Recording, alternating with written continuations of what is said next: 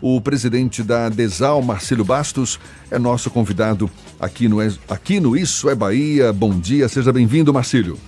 Bom dia, Jefferson. Bom dia, Fernando. É um prazer poder estar aqui, Paulo. É, realmente é um tema muito importante é, sobre a questão da prevenção do suicídio. Salvador é, tem dados que realmente nos chamam a atenção referente a pessoas que estão cometidas muitas vezes de depressão, que têm buscado esses equipamentos, né, que são viadutos e algumas passarelas. Algumas já estão mapeadas pelos dados que nós já recebemos.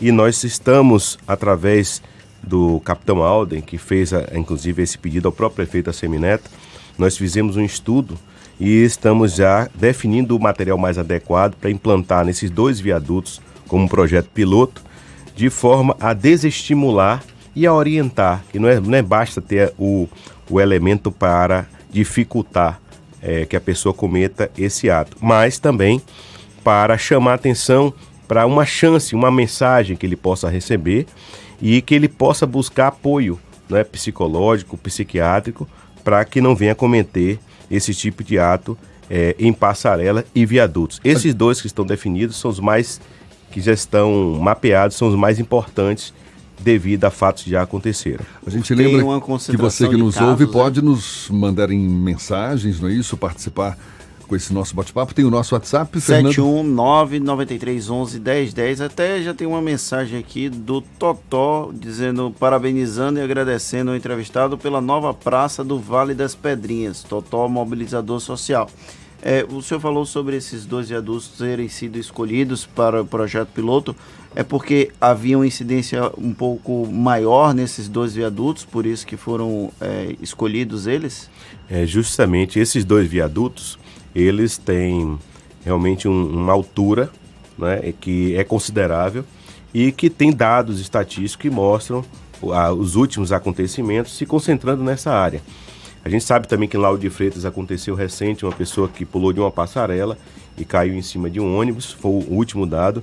Eu tenho recebido constantemente, é, às vezes até a própria mídia não tem divulgado, essas ocorrências ou até mesmo que a Polícia Militar tem agido e tem conseguido evitar. E esses dados é, nos chegado e a gente tem levado em consideração. Esses dois viadutos em si, é, que realmente, em, em termos estatísticos, é o que mais nos, a, nos alerta a necessidade de entrar com essa ação educativa. Agora, Marcílio, como é que vai. E de alerta. Como é que, como é que, qual é a estrutura que vai ser implantada nos viadutos para evitar o, o, Olha, o suicídio? É, nós fizemos um estudo de vários é, elementos que são implantados no mundo todo. E percebemos que em alguns locais, em alguns, alguns países, eles colocam até arame farpado, né? aquele, aquele, aquela espiral. Né? E a gente entendeu que esse tipo de equipamento aqui poderia gerar outro tipo de violência. Né? Então nós estudamos, a gente já sabe que ali é, na linha do metrô já existe esse tipo de equipamento. Uma espécie de tela. É um tipo de tela que você não consegue colocar a mão, a pessoa não consegue subir naquela tela. Ela, ela é muito cara, né, essa tela, a gente está tentando encontrar um, um, valor que seja mais, que, que trabalhe com economicidade e ao mesmo tempo garanta a segurança e atenda é, a, é, a função mas eu acho que o mais importante não é só esse anteparo.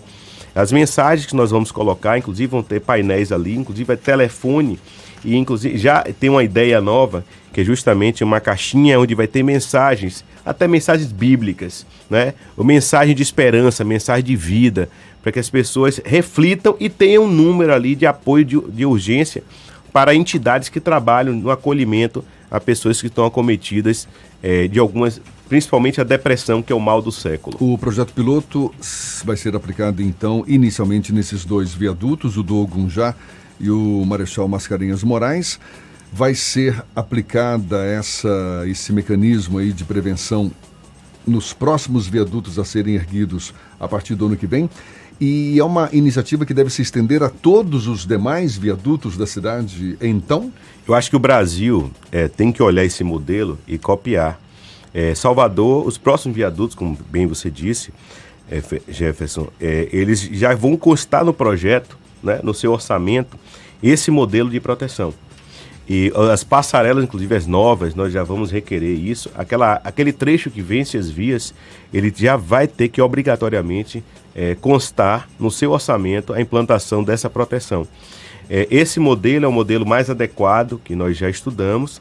Ele, nesse projeto piloto, nós vamos ver, inclusive, a melhoria, é, a evolução, até novas técnicas que possam até substituir ou implementar e aprimorar de forma a evitar que as pessoas cometam esse ato. E eu tenho certeza que isso nós vamos, é, não, não vamos tirar 100%, mas nós vamos fazer a nossa parte a nível de desestimular, que às vezes a pessoa para o carro no meio do viaduto e pulam do viaduto. É, é, um, é uma coisa, às vezes a gente pensa que está muito distante da gente, mas a depressão, é, diante de tantos problemas econômicos, sociais que nós enfrentamos, ela faz parte do nosso dia a dia. Às vezes está muito próximo da gente, está dentro das nossas casas e como é, ela, para você identificar é muito difícil, às vezes é necessário realmente é, as pessoas conhecerem quais são os sintomas para poder identificar a pessoa com depressão. E a gente pensa que está distante demais, não, está muito próximo da gente, é o mal do século, tem que ser tratado e a população tem que ser informada de forma a identificar precocemente e evitar que as pessoas cheguem nesse ponto final. Marcelo, um assunto que a gente queria abordar também é a questão do vandalismo. Me parece que são 15 mil reais por dia que a prefeitura gasta para recuperar praças, espaços públicos depredados por causa do vandalismo. Qual é a ação que a prefeitura desenvolve para tentar evitar que esse tipo de ação continue se propagando pela cidade? Vandalismo é um problema muito sério em Salvador. A gente sabe que existe um esforço muito grande de devolver a cidade ao cidadão. Salvador ela estava completamente abandonada. Existia aquela cultura de não ter esperança de ter dias melhores, que Salvador não conseguiria andar com as próprias pernas. E hoje é uma prova clara que, com muita competência, com muita vontade e principalmente com sensibilidade social acima de tudo e profissionalismo, é possível devolver a cidade e Salvador consegue andar sozinha, porque o dever de casa foi feito. E você vê que os investimentos estão sendo feitos de ponta a ponta a orla de Salvador, hoje toda completamente requalificada de ponta a ponta. Os trechos que estavam ainda por fazer, ordem de serviço já foram dadas. Né? Então você vê que a cidade está muito mais bonita. Você percebe que os espaços públicos hoje estão requalificados, tem muito a fazer ainda, mas já, muito já foi feito. Só para dar um exemplo, são mais de 400 praças requalificadas, mais espaços públicos requalificados, devolvidos ao cidadão. Hoje já evoluímos saímos não simplesmente de praças, mas estamos criando verdadeiros playgrounds na cidade toda, levando o lazer, o entretenimento, a qualidade de vida, a saúde para próximo da casa das pessoas. E naturalmente, é, ainda existe pessoas né, que ainda tem aquela política antiga de entender que o que é público tem que ser vandalizado. E é como Salvador foi tantas áreas requalificadas, a gente vê que é crescente realmente. Temos, estamos gastos 15 mil reais por dia só de retrabalho para consertar o que foi destruído.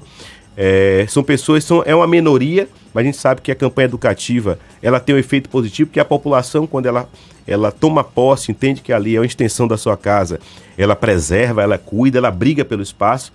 É, bem disse aqui Fernando Duarte sobre a questão, uma, uma, um ouvinte falando justamente do Vale das Pedrinhas, é um bom exemplo para poder ser citado.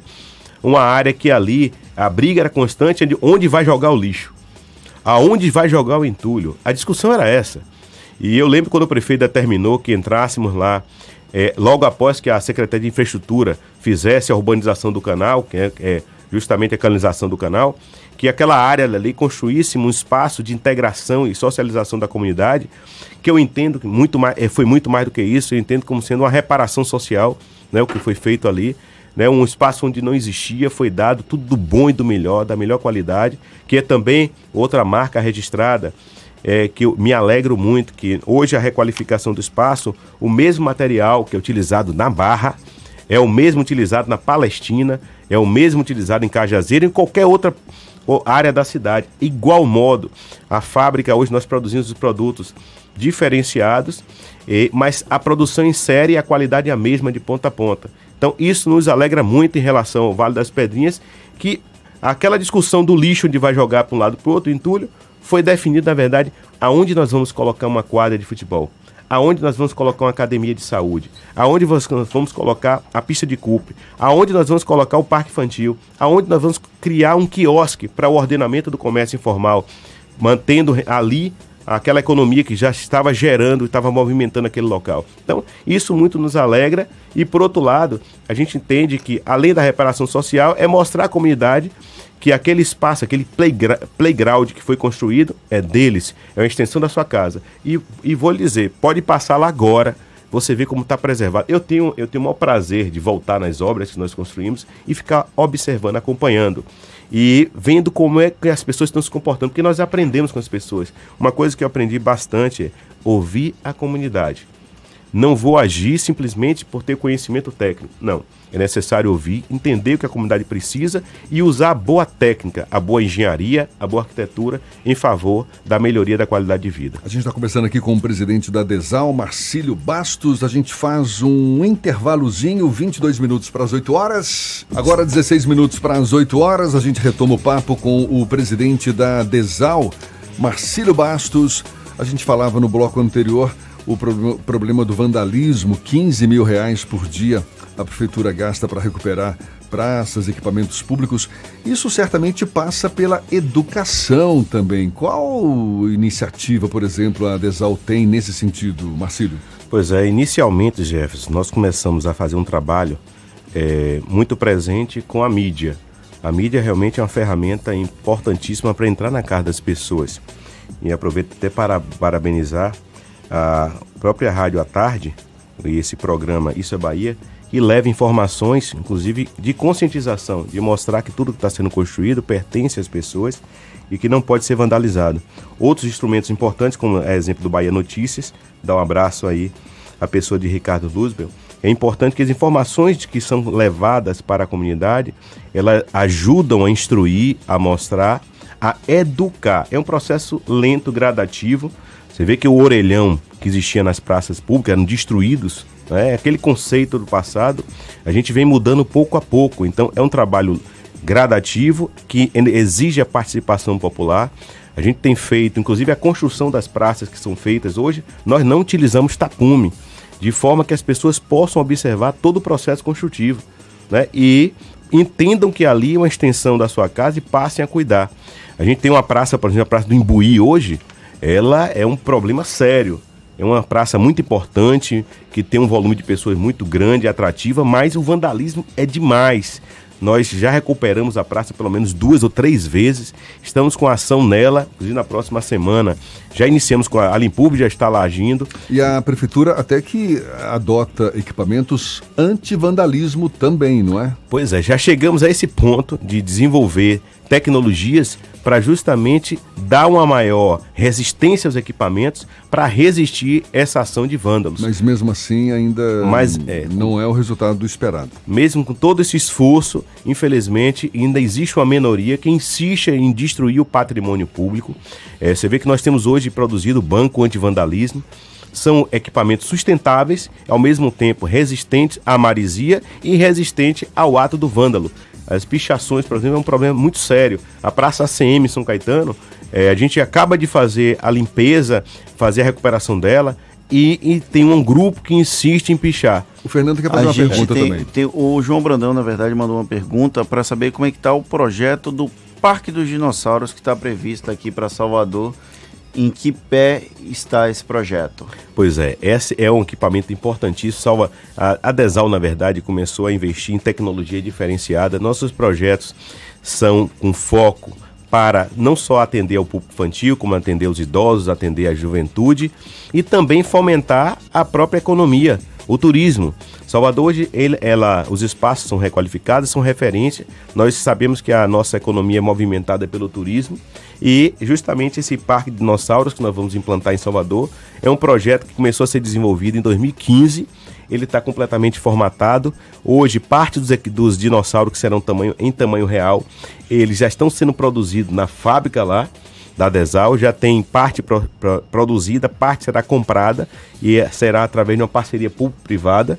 O equipamento vai ser, a princípio, instalado ali no Costa, no Costa Azul, é, justamente na, naquele antigo, ao lado do, do antigo Centro de Convenções. onde tem a Lagoa dos Frades. É, o equipamento vai ser instalado de forma que as crianças possam visitar, eles serão interativos, inclusive. Eles serão muito, muito interessantes porque você vai com um grupo passar o dia naquele local. Vai ter o parque infantil, vai ter anfiteatro, vai ter esse passeio, essa excursão, esse tour nessa área. E, e o mais interessante é que isso tudo, que já existe inclusive em outros países e em algumas cidades mais desenvolvidas, é, será a única em espaço público, aberto ao público. Foi uma coisa que o prefeito fez questão de frisar. O Laércio Fagundes, ele que nos assiste aqui pelo canal da Tarde FM no YouTube, mandou uma mensagem dizendo que essa iniciativa da Prefeitura de promover obras urbanas que ajudem a combater o suicídio é uma ideia fantástica e muito humanizada. Muito obrigado pela participação, Laércio. E muito obrigado também ao Marcelo Bastos, presidente da DESAL, Companhia de Desenvolvimento Urbano de Salvador conversando conosco nesta sexta-feira. Muito obrigado pelos esclarecimentos e um bom dia, Marcílio. Eu que agradeço, é muito bom estar aqui. Estarei sempre à disposição para trazer informações. E mais informações teremos na nossa rede social, divulgando todas as ações que são realizadas no nosso dia a dia. Maravilha! Agora são 7h49 na Tarde FM.